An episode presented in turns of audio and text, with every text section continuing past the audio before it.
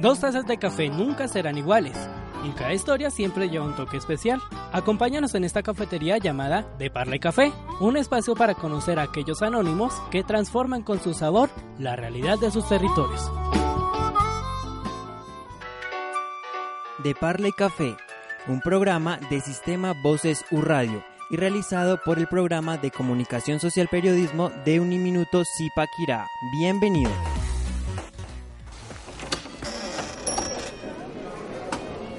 Bienvenidos familia a un nuevo episodio de este su programa de Parla y Café con una temática que seguro les va a llamar la atención a muchos. Mi nombre es Iván Rodríguez y de la mano de un gran equipo de trabajo vamos a conocer a un nuevo personaje que nos va a contar interesantes historias y que nos va a proponer incluso música que les será de su agrado. Conozcamos por lo pronto al resto de nuestro equipo, a Juan Manuel Acosta y a Andrés Moreno. Bienvenidos chicos, ¿cómo han estado? Hola, ¿qué tal Iván? Un saludo muy especial a nuestra audiencia, a la invitada. Y bueno, aquí estamos de nuevo en una nueva emisión, muy contentos porque hoy, bueno, va a ser algo muy especial, una temática que no habíamos tenido en el programa hasta el momento, pero vamos con toda. Iván, hola, ¿qué tal? Hola, eh, bienvenida a nuestra invitada también, a toda, nuestra, a toda nuestra audiencia. Y nada, pues contento porque hoy, como lo dice Juan Manuel, vamos con una nueva temática, eh, algo que no habíamos probado aquí en De Parla y Café y hoy vamos a degustar algo nuevo, entonces estoy contento por eso. Una pregunta que nos va a ser interesante para los tres. ¿Cómo estamos de articulaciones? ¿Están envejecidas o aún están algo flexibles? no, yo, eh, pues por mi parte sí está, estoy bien, me siento bien, además que pues yo hago deporte. Bien, bien, sí, yo también me ejercito de vez en cuando. bueno, en mi caso, así sea por lo menos bicicleta o caminar, no estamos tan mal. Pero ya van a entender un poco el porqué de esta pregunta para este episodio. Por lo pronto, recordemos que De Parla y Café se produce desde el Centro Regional Zipaquirá de Un Minuto y que cuenta con la dirección del Programa de Comunicación Social Periodismo profesor Ariolfo Velasco y que en la parte técnica nos está apoyando John Frey Rodríguez y Alejandra Rodríguez. Por lo pronto arranquemos esta nueva aventura con el espacio de la cata. La cata una muestra de nuestro protagonista de hoy. Entonces chicos, ahora sí para entrar un poco en detalle con el tema de hoy, ya Juan Manuel por ejemplo lo adelantó y es como esa parte de actividad física. Hemos tenido en los últimos años unos fuertes llamados, por ejemplo, la Organización Mundial de la Salud, que ha dicho en resumidas cuentas que está aumentando de forma dramática el sedentarismo. ¿Cómo ven este aspecto y cómo creen que de una u otra forma se puede sortear? Bueno, digamos que sí es verdad, el sedentarismo ha aumentado de manera exponencial eh, y esto pues no le echo la culpa a, nada, a las tecnologías ni nada, pero es en parte porque no sabemos cómo, cómo tener un límite eh, en el uso de las tecnologías. Entonces vemos muchos jóvenes con pues sobrepeso, o que ya presentan problemas, como lo, como lo comentaba Iván, de articulación eh, a muy temprana edad y es porque pues los músculos eh, necesitan ejercitarse, necesitan como todo, como, como la lengua en nuestro caso, eh, necesitan ejercitarse. Entonces pues ese tema es, está un poco delicado. sin, sin embargo pues desde nosotros, desde el medio, podemos hacer un llamado a los jóvenes a que hagan deporte, a que se ejerciten y se mantengan pues eh, en forma. Andrés, su opinión respecto a la pregunta. Mm, bueno, Iván, yo pienso que nosotros necesitamos de todo un poco, ¿cierto? Y como lo dice Juan Manuel, muchas veces superamos los límites y nos acostumbramos solo a la comida, al televisor, al Xbox, a la pantalla y nos olvidamos que también tenemos que salir a ejercitarnos y tal vez olvidamos nuestro propio cuerpo, olvidamos el cuidado que le debemos tener. Entonces, qué bueno que hoy eh, mandemos un mensaje positivo para todas aquellas personas que no están como tan ligadas con ese con ese ámbito del deporte, porque pues desde aquí también queremos ayudar. Y que eh, a nivel personal tengo que destacar también esa parte social, es decir, que no es solo por salud, sino que también uno puede aprovechar, programar bien sea con la pareja, con amigos, incluso con la misma familia para, por ejemplo, salir, jugar un rato a fútbol o ir a montar bicicleta o algo más sencillo pero que también ayuda en ese caso que son juegos de mesa para que no sea solo trabajar en ese físico físico sino en la parte mental sino que también se puede ampliar como ese tejido que también nos ayuda como acercarnos a los que más queremos, ¿no creen? Claro, además que, pues yo sí lo digo así, el deporte es vida. Para mí el deporte es vida. Y así como usted lo mencionaba, Iván, ya sea jugar ajedrez, no sé, o correr, el simple hecho de correr, es bueno para la salud mental, física y emocional. Así sea para coger el bus a las 7 de la mañana. Claro que sí. Bueno, Juan Manuel, conozcamos eh, a la invitada de nuestro episodio de hoy que seguro nos va a dar más detalles de esta pequeña antesala. Claro que sí, Iván. Bueno, el día de hoy nos acompaña Diana Paola Rojas Cortés, es deportista de alto rendimiento a nivel nacional, profesional en ciencias del deporte y especialista en dirección y gestión deportiva. También es selección Colombia de fútbol de salón. Nunca se sabe qué esconde, por eso inicia La Parla de... Bienvenida eh, Diana y bueno, cuéntanos cómo, cómo va tu día. Hola, muy buenas tardes para todos los oyentes y primero que todo agradecerles a ustedes por la invitación que me hacen de estar en el programa de ustedes. Muy contenta por regresar a las instalaciones de la Universidad de ustedes Uniminuto y bueno, eh, gracias a Dios eh, estoy muy bien hoy. Ella, ella dice que está muy contenta de regresar y es que precisamente algo que no aclaramos, ella, ella fue profesora aquí en las instalaciones de Uniminuto Zipaquirá, que- lo cual estamos muy orgullosos y pues lástima que no la, hayamos podido tener cuando, cuando no, pues cuando estabas aquí presente. Eh, bueno, Diana Paola, claramente vivimos en una, en una sociedad machista, ¿no? Vivimos, Colombia es una sociedad machista. Cuéntanos cómo fue esa defensa por tus sueños desde pequeña, de eh, a qué edad nace ese gusto por el deporte. Bueno, pues yo inicio mi carrera deportiva a los seis años, cuando pues mi padre me vinculaba a sus equipos de fútbol, él manejaba equipos de fútbol, y yo hago mi, mi primera participación con la escuela de fútbol de la empresa de Peldar. Y bueno, es una, es una controversia grande lo que tú dices. Hace muchos años el machismo era más que el que estamos viendo ahora, era peor porque pues a nosotras las mujeres nos rechazaban por jugar, nos discriminaban y muchas veces no nos dejaban jugar. Gracias a Dios y gracias al apoyo de mis padres, de mi familia y de todas las personas que han creído en, mis capacidades, ha sido no difícil por el tema del apoyo familiar, pero sí un poco por el tema de la sociedad. Entonces, sí hemos tenido bastantes dificultades, pero creo que con el ejemplo, como siempre lo hemos dado, eh, representando de la mejor forma tanto al municipio, tanto al departamento y al país, hemos ganado bastante espacio en, en, en la sociedad. Pero entonces a esto me lleva un poco a una pregunta y es ¿cómo, cómo es ese primer recuerdo o ese primer contacto con, con la parte deportiva? Pues yo creo que el primer recuerdo, primer contacto con el deporte es acompañando a mi padre a sus torneos y a sus partidos con su club. Él tenía un club que se llamaba Club Rojas de fútbol, en donde yo lo acompañaba y hacía todo el tema de, de no sé, alcanzabolas, utilera. Bueno, uno de pequeñito era muy inquieto, ¿no? Eh, de ahí yo parto a la escuela ya de formación como tal deportiva en la empresa de Peldar, en donde ahí participamos en torneos internos y el primer torneo oficial en el que yo participo es el torneo mundialito, en donde yo participo con el equipo de Camerún, todos eran niños y yo era la única niña que participaba ahí. Ese es como mi, mi primer torneo oficial. Bueno, Diana, quisiera saber como persona usted qué valor cree que la representa y que la ha llevado a estar donde está hoy en día. Bueno, yo creo que la responsabilidad es importante, ¿no? Y, y no sé, yo creo que más el tema de, de no desistir, ¿no? De siempre persistir sobre los sueños que uno tiene y trazarse uno el sueño y lograr y llegar a alcanzarlo es, es muy gratificante para uno.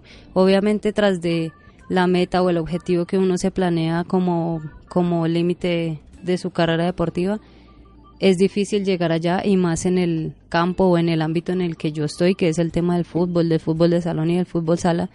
Ha sido difícil y ha sido complejo, pero pues gracias a Dios y al y a la, al como te digo yo, al al no, no dejar de entrenar y no de fallecer nunca en, en el tema, entonces se me han dado las cosas. Y hay un aspecto que me llama la atención y es como esa cualidad de la responsabilidad. Y ya entrando un poco a esa etapa de colegio, ¿cómo fue esa parte de compaginar deporte y colegio para, por ejemplo, el tema de responsabilidad, el asumir las diferentes como espacios que hay en el manejo de la escuela y similares? Bueno, creo que cuando uno se propone algo cuando a uno le gusta uno mucho algo, eh, uno lucha por esas cosas, ¿no? Yo pienso que el colegio, para nadie es un secreto también que para muchos de los deportistas es algo difícil, o sea, es una dificultad, pero uno como sea saca adelante su estudio, saca adelante su, su, deporte, porque pues uno de los castigos generalmente es que no le va bien en el colegio, entonces no vuelve a la escuela o cosas así.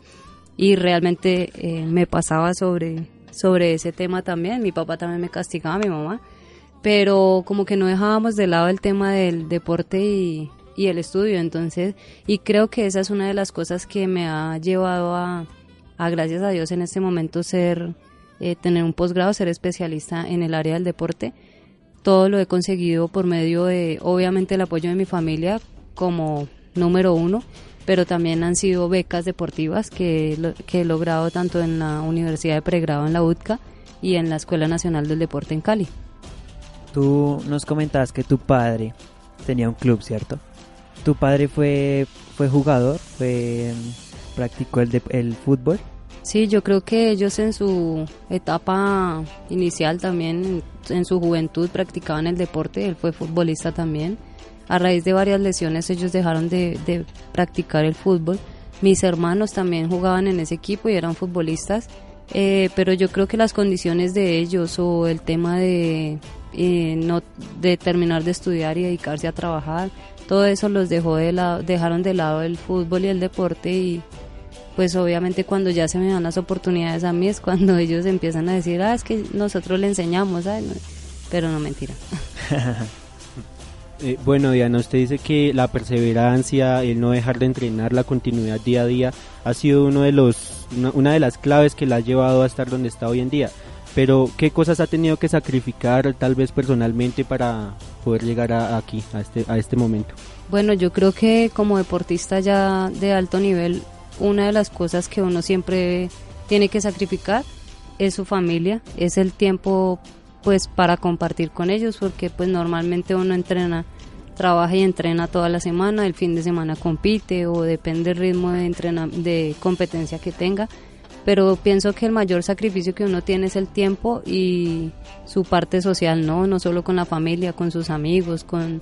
Tú ves a un, a un deportista o a una persona de, de unos 17, 18 años que hace, sale con sus amigos, sale a cine, sale a tomar, sale a diferentes cosas cuando uno eh, tiene su objetivo claro sobre el deporte, pues tiene que dejar de lado muchas cosas de estas. Entonces aquí ya inicia una de las pasiones que ha caracterizado casi toda su trayectoria profesional y es el futsal.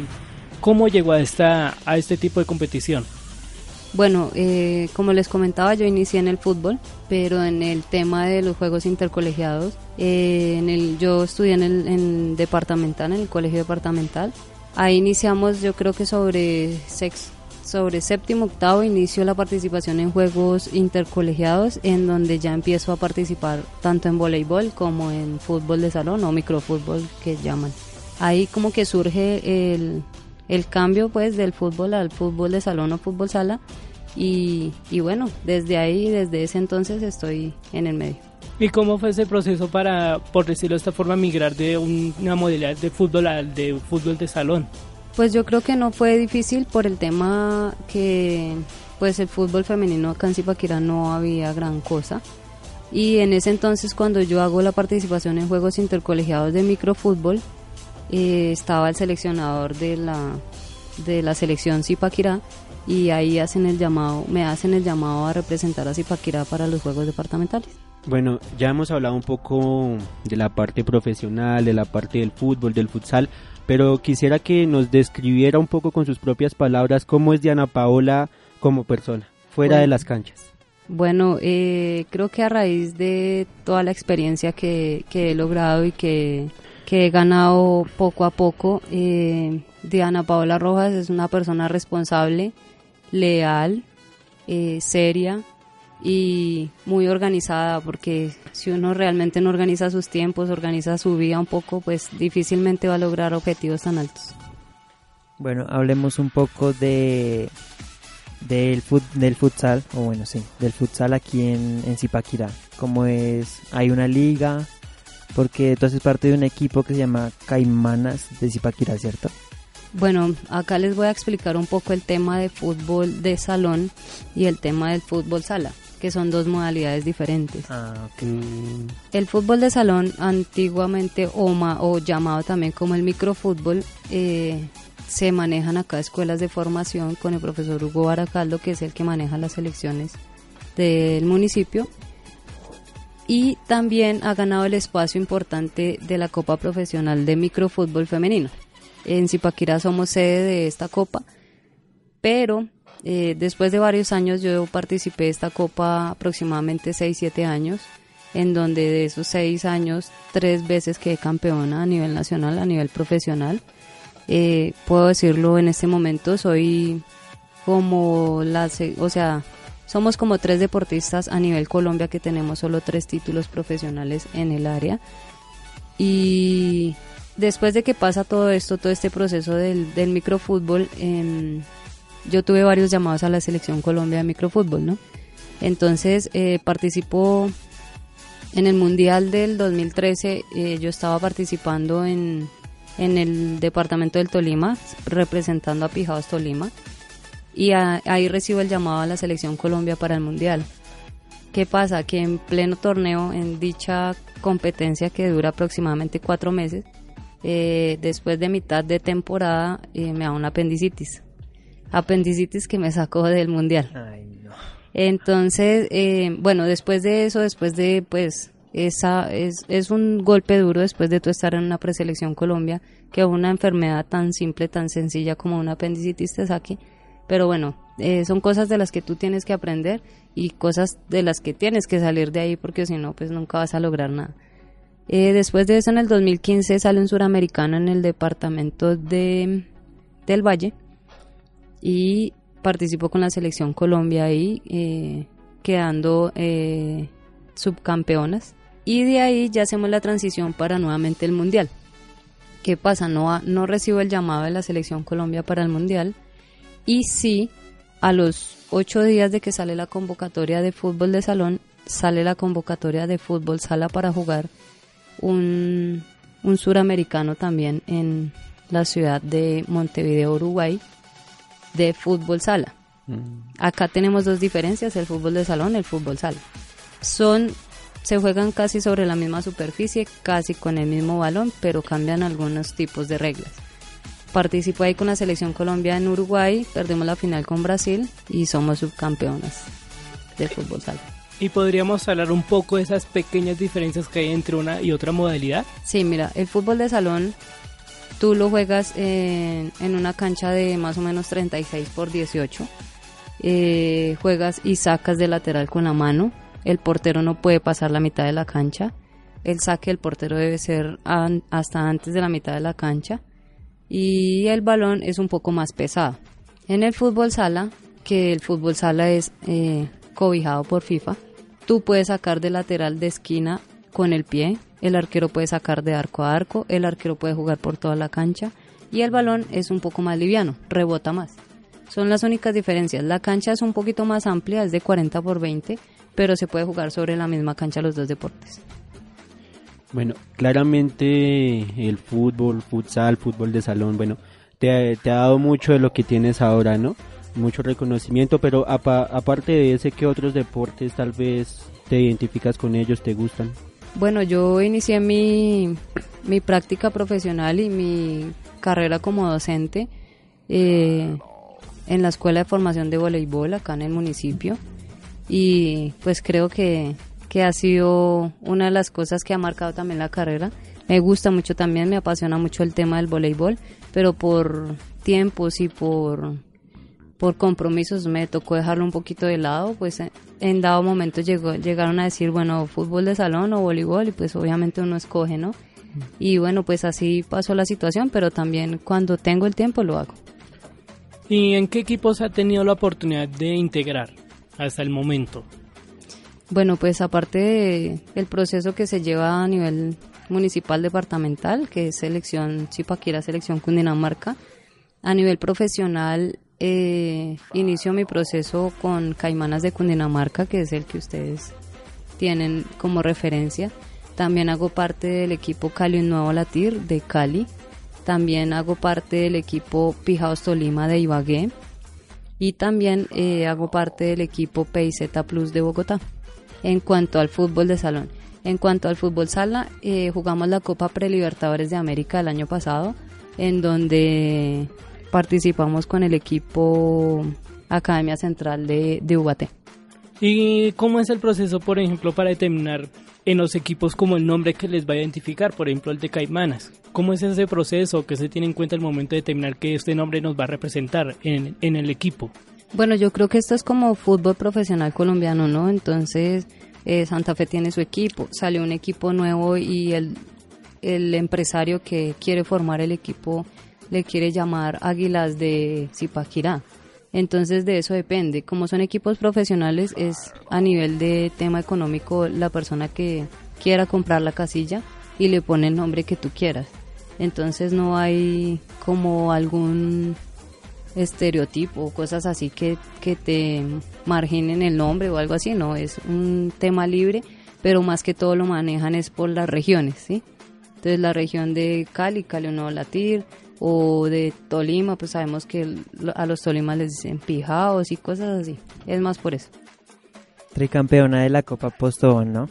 Y de hecho, es la, eres la única que ha logrado este tricampeonato. Cuéntanos cómo fue esa experiencia de ganar tres veces seguida este campeonato. Bueno, eh, creo que es muy gratificante, ¿no? El tema de ser campeón profesional a nivel Colombia es muy chévere. Yo creo que para mí no fue tan significativa la primera, aunque pues obviamente la primera queda marcada para toda la, toda la vida. Pero el hecho de volver a repetir esa sensación y volverla a repetir, yo creo que cada vez que pasaba eso, pues obviamente eso era de lo mejor. Eh, las sensaciones, o sea, no, ni te la puedo escribir porque es una vaina de locos, o sea, es una en donde tú te erizas, lloras, celebras, bueno, eso te vuelves loco pero sí es, es muy chévere y muy gratificante pues porque tú haces demasiados esfuerzos para llegar allá y pues se ve reflejado con el título. Al final se ven los resultados. Y bueno, muchas felicitaciones por, por este tricampeonato. Vale, gracias. Bueno, Diana, ¿qué cuidados tal vez debe tener eh, en, el, en el ámbito deportivo, tal vez con la alimentación, gimnasio, para, tal, eh, para estar en forma y cumplir ciertos requisitos que, que se deben tener en cuenta? Bueno, yo creo que uno debe ser muy disciplinado en su entrenamiento, ¿no? Primero, eh, su entrenamiento. Segundo, cuidarse mucho del tema de las lesiones, que es lo que más lo aqueja a uno como deportista. Y para eso, pues uno debe hacer su fortalecimiento adecuado y fortalecer como tal las debilidades que uno tenga. Y lo otro, pues en el tema de la alimentación, mm, no, no tengo con, conflicto con eso, no tengo problema con eso. Yo puedo comer cualquier tipo de alimentación y realmente no me afecta, yo creo que por mi contextura. Entonces aquí ya también hablamos un poco como en las convocatorias, pero que, ah, que incluso ya se mencionó un tema médico. Pero cómo a pesar de estos detalles se puede lograr como esa persistencia, ese esfuerzo para que digamos se logre en ese tema, por ejemplo, para convocatorias a una selección nacional. Bueno, yo creo que todo es un proceso y es un proceso que no es fácil, ¿sí? Tú inicias un deporte en donde uno en ese momento quiere resultados ya, pero realmente no. Mira, si tú miras mi proceso, yo inicio desde los 6 años, pongámosle que competitivamente a los 13 años, y mi primer selección Colombia viene a darse a los 28 años, ¿sí? Entonces es un proceso demasiado largo, es un proceso duro, difícil, en donde tú puedes continuar o en donde tú puedes declinar, ¿sí? ¿Qué es lo que te, te aferra pues a eso? Eh, no sé, el nivel de, del objetivo que tú tengas. Si tú realmente sueñas y quieres representar a tu país, pues como sea vas a lograrlo. Puede que se dé, puede que no se dé lo que te digo. Son muchos años de persistir, persistir, persistir y, nunca pues bajar los brazos sobre eso. Tú nos comentabas de unos, bueno, de unos torneos eh, internacionales, podría decirse así, que tuviste la oportunidad de participar en ellos. Cuéntanos cómo es representar al país y dejarlo eh, muy en alto porque realmente con el campeonato que nos comentabas que subcampeonas, es dejar muy en alto el país. ¿Cómo es eso de representar al país en, en el exterior? Bueno, eh, ya al llegar a la selección Colombia todo el mundo dice, uy, ya llegó, sí, pero es más duro aún estar ahí, sostenerse y pues las convocatorias han sido, digamos, de 20 niñas, sacan a 5. Entonces ese proceso es difícil. El representar al país, eh, tuve la experiencia de representarlo de dos formas, como local, ¿sí? estando acá en Colombia, en el suramericano, y como visitante. Eh, las dos experiencias son muy bonitas, el representar al país, el escuchar tu himno nacional en una cancha, pues es una vaina eh, pues muy, muy gratificante para uno. Pero créeme que mm, es más fuerte el sentimiento y es más como que se aferra uno más a eso estando de visitante.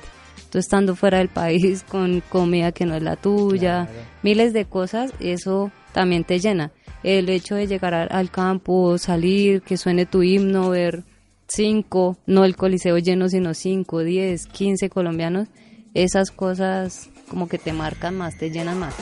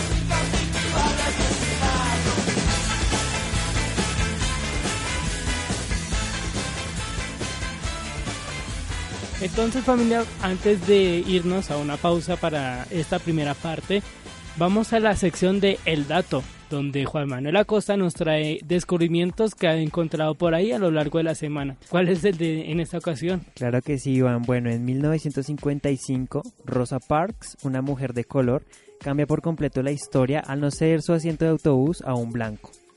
Ve, está interesante ese detalle y para lo que va a ser un poco el tema de nuestra segunda parte. Entonces familia, queremos conocer también las opiniones de ustedes a través de nuestras redes sociales. Y nos queremos ir con una pregunta que ya les iremos mencionando en nuestras redes sociales que es arroba de parla y café y que también pueden comentar en nuestra línea de WhatsApp más 57 312 520 58 79 entonces por lo pronto nos vamos con una pausa publicitaria y ya venimos con más sorpresas de aquí, de este episodio de Parla y Café. Ya regresamos. Una pausa para recargar las tazas en De Parla y Café. ¿Preparados? Continúa De Parla y Café. Bueno familia, continuamos con De Parla y Café junto a Diana Paola Rojas Cortés quien lleva una larga trayectoria en la parte deportiva y que ustedes ya han podido conocer en nuestro primer bloque. Pero me gustaría conocer de parte de Juan Manuel y de Andrés cómo les ha parecido hasta el momento el tocar un tema que nos mueve a muchos de una u otra forma como la parte deportiva. Bueno, Iván, yo estoy emocionado aquí. Eh, el deporte es uno de mis temas favoritos a tratar y pues ya, ya era hora de que el equipo trajera una invitada deportiva. Sí, claro, emocionados porque en todo el tiempo que llevábamos en nuestra primera temporada no, no habíamos traído algo así, un personaje así. Y estamos también aprendiendo, mira, por lo menos con lo de futsal, fútbol de salón, cosas que uno no sabe, no tiene ni idea. Entonces aquí estamos contentos también aprendiendo de ella y pues ojalá también transmitiendo eso, ese tipo de conocimientos. Además que lo que dice Andrés, yo estoy aprendiendo también porque yo no sabía la diferencia entre microfútbol y fútbol de salón, entonces es muy interesante también conocer eso. Y que también sería interesante de nuestros oyentes, por ejemplo, como qué deporte practican ellos en su caso y como el por qué lo escogieron, ¿no creen? Claro que sí. claro. Pueden seguirnos en, eh, o escribirnos a través de nuestras redes sociales, arroba de Parla y Café en Facebook, Twitter e Instagram. Entonces, ¿algún comentario adicional, Andrés? No, vamos, vamos con la entrevista. Pero bueno, hay veces en las que también es bueno complementar esto con algo muy especial y qué tal si lo hacemos de mano de nuestra sección de algo para acompañar la mesa. Claro. ¿Crees que se nos ha olvidado algo importante? No te preocupes, llega algo para acompañar la mesa. Entonces, Diana, hay una parte interesante que hemos ido descubriendo también con nuestros invitados y es esa parte de música como lo que les gusta escuchar y que incluso hasta tienen sus canciones preferidas. En su caso, ¿cuáles son? O, por ejemplo, un género que sí o sí escucha siempre. Bueno, creo que para mí es eh, chévere el tema de la salsa, me gusta mucho. Tanto la salsa de ayer como la salsa de ahorita eh, me gusta.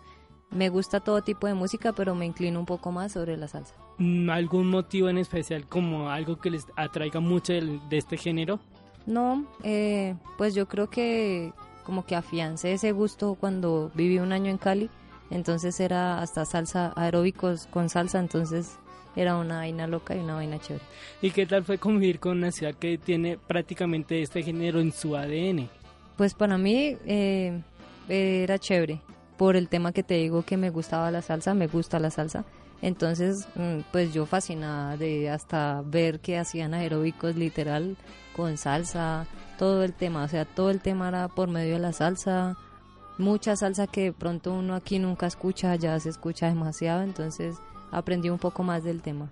Y por ejemplo, hay veces en las que esa en las que también ocurre esos detalles de algún descubrimiento que ocurra de, de vez en cuando de un artista que no se conocía antes, pero que de un momento a otro quedó como ahí esa canción de disco rayado que siempre le queda pegadiza a uno. Sí, sí, sí, suele pasar. Y el tema de uno acá pues escucha el artista más mencionado la salsa, por ejemplo, Grupo Nietzsche, cosas así.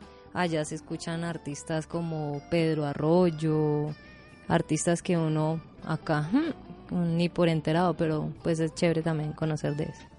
Y que aquí un poco en una conversación que tuvimos antes de retomar la entrevista fue como la canción que ha escogido para nuestros oyentes de Amor y Control, que es una canción muy conocida de Rubén Blades. ¿Por qué esta canción para sugerencia?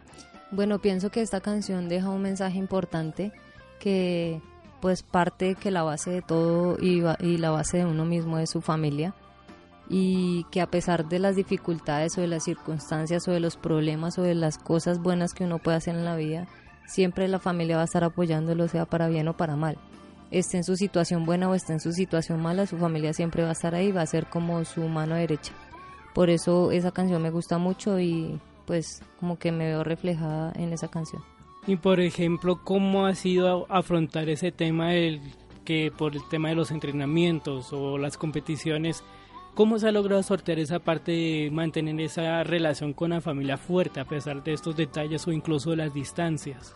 Bueno, eh, uno de los factores importantes ahí es el apoyo de ellos, ¿no? A pesar de que yo tengo que salir o tengo que viajar, las veces que yo puedo llevarlos o las veces que ellos pueden viajar conmigo me acompañan. El tema de cuando yo viví lejos, eh, ellos viajaban a donde yo vivía y, y el apoyo como que siempre es constante, ¿no? aparte de eso, cuando yo tengo mis tiempos libres, yo estoy con ellos, yo comparto con ellos, entonces como que es muy fuerte el lazo que hay. Bueno, hablando un poco del el tema de la música, tal vez eh, para sacar la atención antes de un partido, ¿te gusta escuchar alguna canción? ¿O cómo es ese proceso de, como de sacar esa, esos nervios que hay antes del, del juego? Bueno, sí, ahorita se maneja mucho el tema de la música en los camerinos, el tema de, eh, no sé, como desconectarte un poco del estrés y de la ansiedad que te, que te aqueja un partido importante. Y eso yo creo que ha sido un factor bueno. El entrar como alegre y el entrar contento a, un partido eh, se ve reflejado con los resultados. A diferencia de cuando uno está callado o está sin hacer pues nada en el camerino, eso también se ve reflejado. Entonces es un aspecto positivo y sí, escuchamos bastante música de todo, o sea, lo que te digo, lo que es reggaetón, ranchera, todo, lo que salga, la que tenga la memoria o la que tenga en el celular y eso escuchamos. Y familia, entonces, ¿qué tal si escuchamos ahora la canción de nuestra invitada Rubén Blades, Amor y Control? Y ya continuamos con más detalles aquí en De Parla y Café.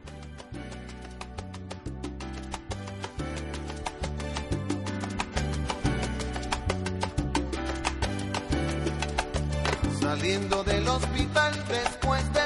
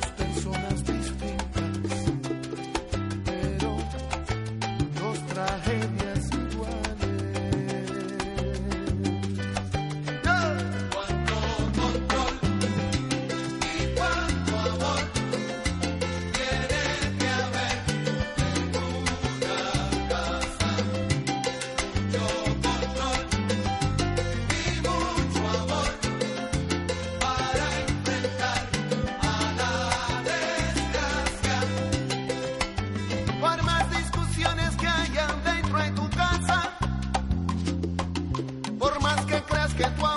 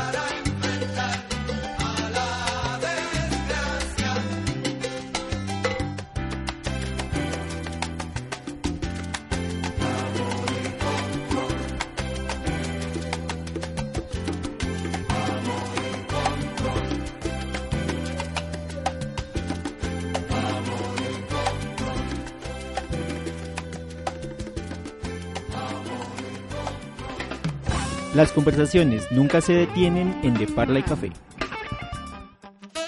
Lo más destacado de su libro de experiencias resumido aquí. Bueno, y seguimos aquí en De Parla y Café con nuestra invitada Diana. Bueno, Diana, eh, ya escuchábamos la canción, una canción muy buena, muy interesante. bueno, yo quiero saber algo y es acerca de los partidos.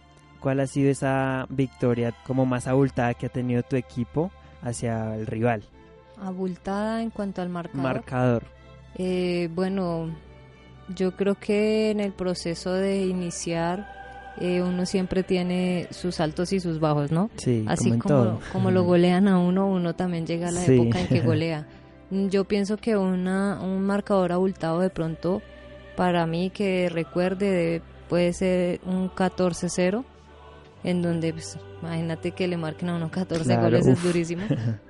Pero sí, fue más o menos como eso. Ya ahorita en esta época no se ve mucho ese por el nivel que hay y por, por como el, la base de rendimiento que hay de todas las deportistas. Claro, además que pues ya con el pasar del tiempo se han venido, como tú dices, fortaleciendo estas selecciones, estos equipos y el nivel de competitividad es mucho más alto que pues que antes, ¿no? Sí, es verdad, eh, los tiempos han cambiado y tanto el nivel ha cambiado y ha mejorado como las oportunidades también. Ahorita las niñas jóvenes tienen muchas oportunidades tanto en el fútbol como en el fútbol de salón y fútbol sala, entonces cosa que antes no lo teníamos. Pero bueno, esto es muy grande para ellas y son los espacios que yo les digo a ustedes que se han venido, se han venido abriendo y han venido ganando ellas. Bueno, hablando de, de oportunidades, ¿qué crítica haría usted en, base a las oportunidades que tienen ahorita los mm, jóvenes en, en Zipaquirá que quieren salir adelante jugando fútbol o practicando algún deporte?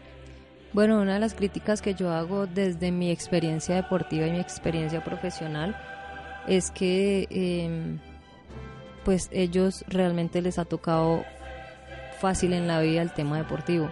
Yo les digo mucho a las niñas de la selección Cundinamarca en este momento que aprovechen esas oportunidades, que no las desperdicien y que no porque les tocó fácil o se les dio en este momento la oportunidad, tienen que llegar ya a exigir y a un poco de cosas que se ven en el, en el tema deportivo en este momento. Yo les digo, mire, la situación antes era demasiado difícil, ustedes ahorita lo tienen fácil y a todo le ponen pero, entonces, ¿cuál es la situación ahí? No, que se, o sea, se motiven a entrenar, se motiven a ser mejores deportistas día a día y así pues van a llegar mucho más lejos. Y es ese mismo contacto el que ya ha tenido la oportunidad de entablar con jóvenes, pero a través de espacios de formación. ¿Nos podría contar un poco cómo, en qué espacios ha tenido la oportunidad de hacer ese contacto con los jóvenes? Bueno, yo aparte de ser deportista trabajo con la alcaldía de Zipaquirá en, en el Instituto de Deportes en la Escuela de Formación de Fútbol Sala. También trabajo con la gobernación de Cundinamarca, soy asistente técnico de la selección Cundinamarca femenina y también he em, guiado muchos procesos. También trabajé lo que les decía acá en la Uniminuto hace muchos años. Y bueno, eh, mi experiencia laboral eh, también ha sido bastante grande, gracias a Dios, todo me ha salido muy bien. Y ese es como el legado que uno les deja a ellos. Muchos de ellos eh, me hablan a mí, me dicen, no, profe, es que usted es una dura, no, pero ¿cómo hago? Y yo, no, pues persista, insista, insista, insista, que en algún momento así le van a dar las oportunidades a ustedes. Y hay un detalle que es como particular, que ya se comentaba hace un momento con la pregunta de Andrés, y es que hay algunos que colocan como excusas frente a las oportunidades, pero en general, ¿cómo es esta generación que se está entrando a la parte de la- cualquier rama del fútbol? Bueno, el tema, en el tema del fútbol y de hecho en todo el tema deportivo a nivel mundial, eh, lo que te digo, las oportunidades son más fáciles. El campo deportivo ha ampliado demasiado como su malla, como su tema y cada día también nos vemos reflejados que a, a nivel social los deportistas han disminuido. O sea, tenemos todo el campo del mundo, pero no tenemos como el, material humano para, para representar a- a los municipios o los, a los niños ahorita toca obligarlos al tema deportivo o al tema de que estén en una escuela de formación. Van porque los papás los obligan o van porque el papá lo está como, no sé, como comparando y le dice, bueno, si usted no va a la escuela no le doy tal cosa. Y el tema que manifestaban ustedes de las redes sociales, eh, sí eh, ha afectado mucho, no solo a nivel deportivo, yo creo que mucho a nivel social, a nivel cultural, a nivel de todo. Tenemos una deficiencia importante en cuanto a eso, pero también es porque los papás permiten eso, sí, o sea, el tema social en las casas, el tema de orientación de los padres ha afectado muchísimo eso y ha sido uno como de las problemáticas que tenemos a nivel de deporte, porque ejemplo, un niño está tres horas antes de la actividad deportiva en un computador eh, jugando eh, un tema de pelea pues llega a la escuela de formación a pelear con los demás niños. Entonces esos temas hay que manejarlos, hay que tener mucho cuidado con eso y pues obviamente nosotros nuestro deber es encaminar de la mejor forma a los niños. Eh, algún ¿Tienes algún referente, alguna jugadora referente, por ejemplo, en la selección Colombia de fútbol? Bueno, de la selección Colombia de fútbol me gusta mucho cómo juega Lacey Santos, que es como la gregaria pues de Llorel Rincón.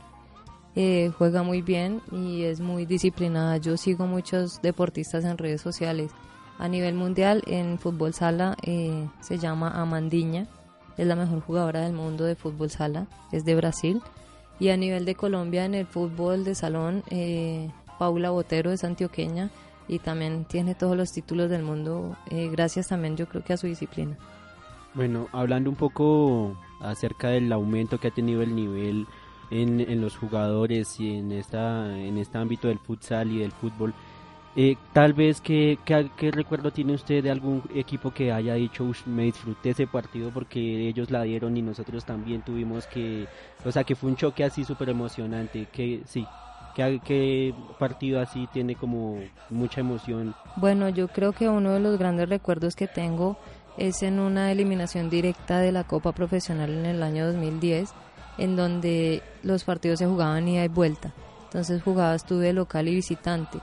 Y terminamos de visitante con una diferencia abultada de seis goles por debajo, perdiendo con Boyacá. Y oh sorpresa que llegamos a Boyacá, remontamos ese marcador, nos fuimos a tiempo de alargue Aparte de eso nos fuimos a penaltis y terminamos ganando la serie. Entonces es una es un partido bastante complicado, un rival muy respetable como lo es Boyacá y pues gracias a Dios ese año se nos dieron las cosas. Así así nadie apostará nadie nada por nosotros. Y ahí sí aplica como dicen coloquialmente, ¿no? El partido se acaba cuando pita el árbitro. Sí, sí, es verdad. Hay un detalle que llega un poco a la cabeza y es esa parte competitiva, pero desde lo que es el nivel, si uno lo compara a diferentes equipos. ¿Cómo ve usted el nivel de la selección Colombia o lo que es el nivel de fútbol, fútbol sala o fútbol o microfútbol acá en Colombia? ¿O qué le haría falta para llegar al nivel de otros países? Bueno, yo creo que a nivel de fútbol de salón somos potencia, somos campeonas mundiales. Eh, el año pasado fue el otro mundial y desafortunadamente quedaron terceras.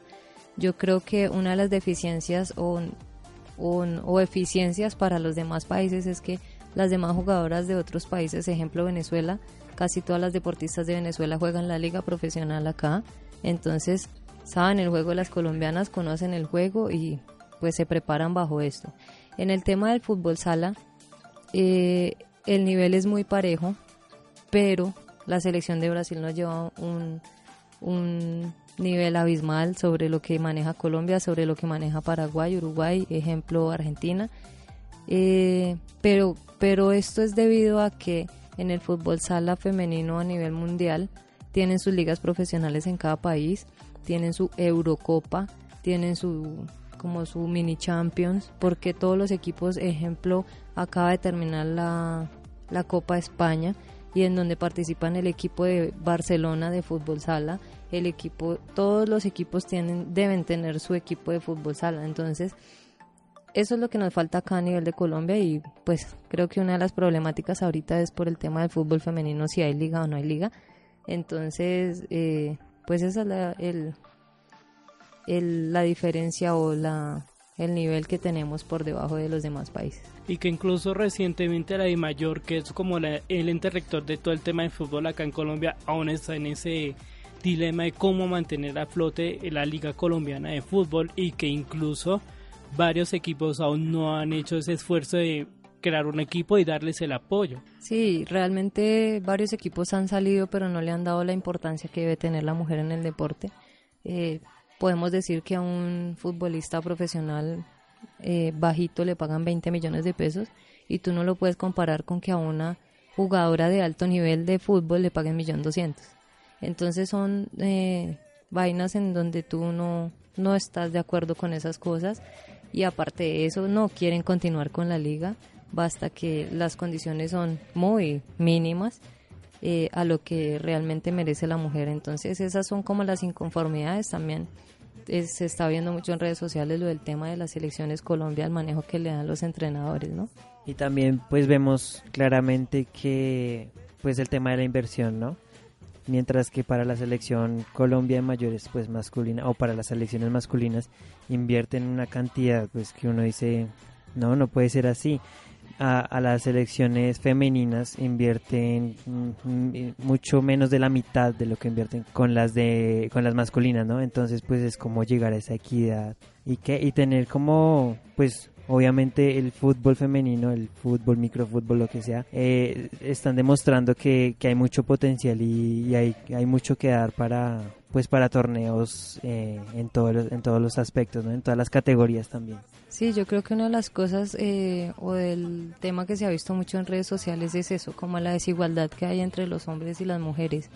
Y lo que ellas están exigiendo en redes sociales es que sean un poco más equitativos y más justos, porque a los hombres les dan todo lo que, esté al alcance de las manos de ellos y a las mujeres les dan lo que sobra de los hombres. Entonces eso no puede seguir pasando y pues es la situación que estamos viviendo en Colombia en este momento.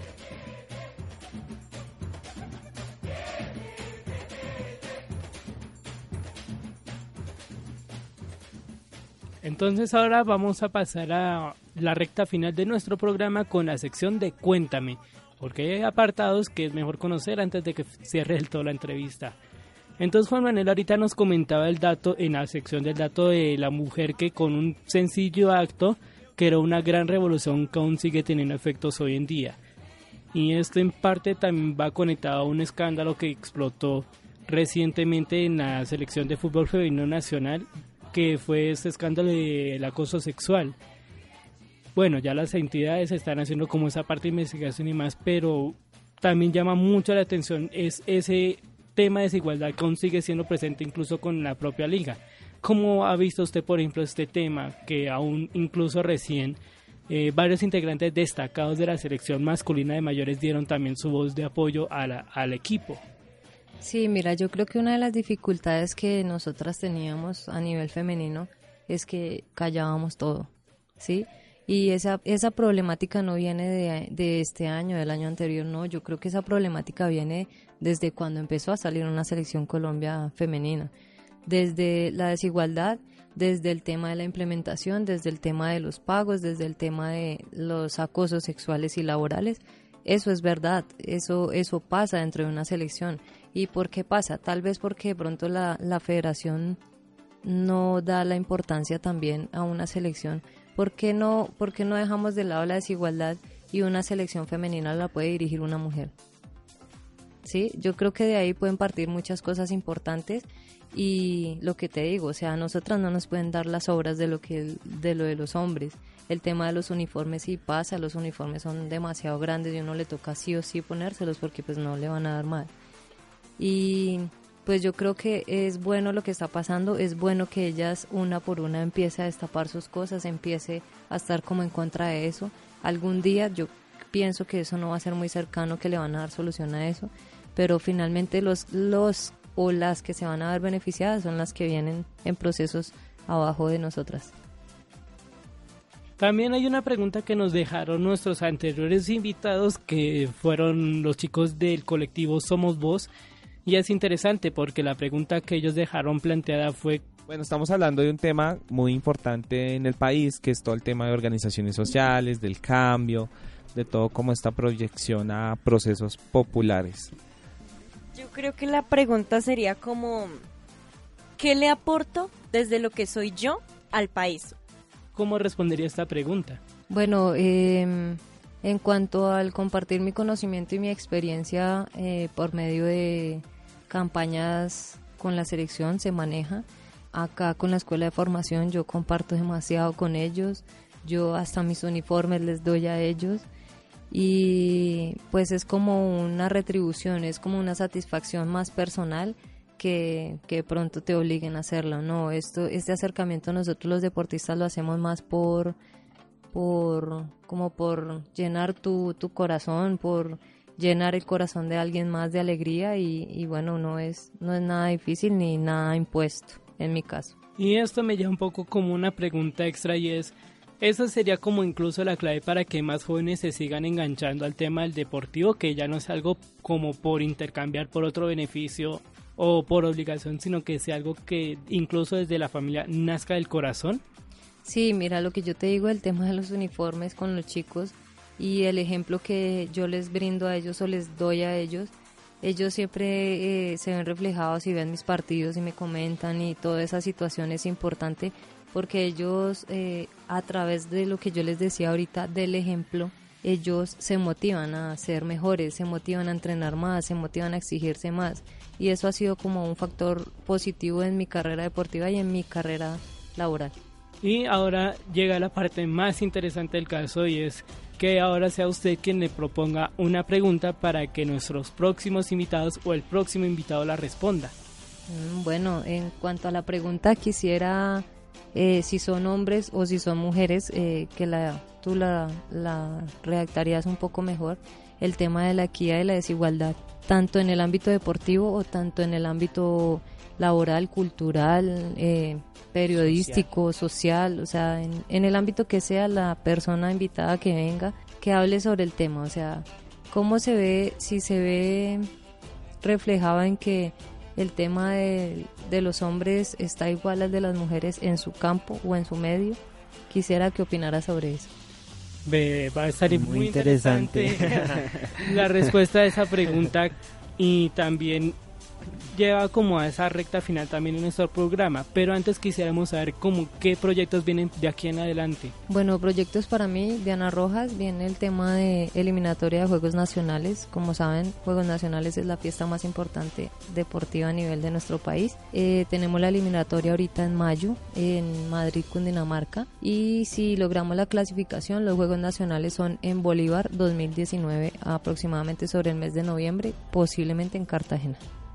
¿Y qué mensaje le das a, bueno, a los jóvenes que son sedentarios y a aquellos que están luchando por, por qué, por, por ser, por llegar a ser profesionales en el ámbito deportivo?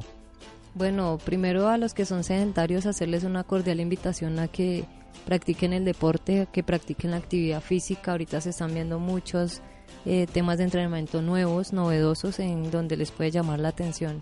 Y al tema ya a nivel deportivo, que perseveren, que nunca, de, que nunca desfallen a sus sueños o que nunca por cualquier tipo de, de problema o que se le presente que no que no paren, que no frenen, que luchen por lo que quieran y que tarde o temprano se van a venir a las cosas. Entonces, Diana Paola Rojas Cortés, gracias por aceptar la invitación de Parla y Café y ya estaremos compartiendo más adelante nuevas noticias de usted. Bueno, muchas gracias a ustedes por la invitación. Eh, fue un gusto para mí compartir mi historia de vida con ustedes, mi historia deportiva. Y como les decía, un gusto nuevamente estar en, en esta universidad, que también fue mi casa en, en un momento.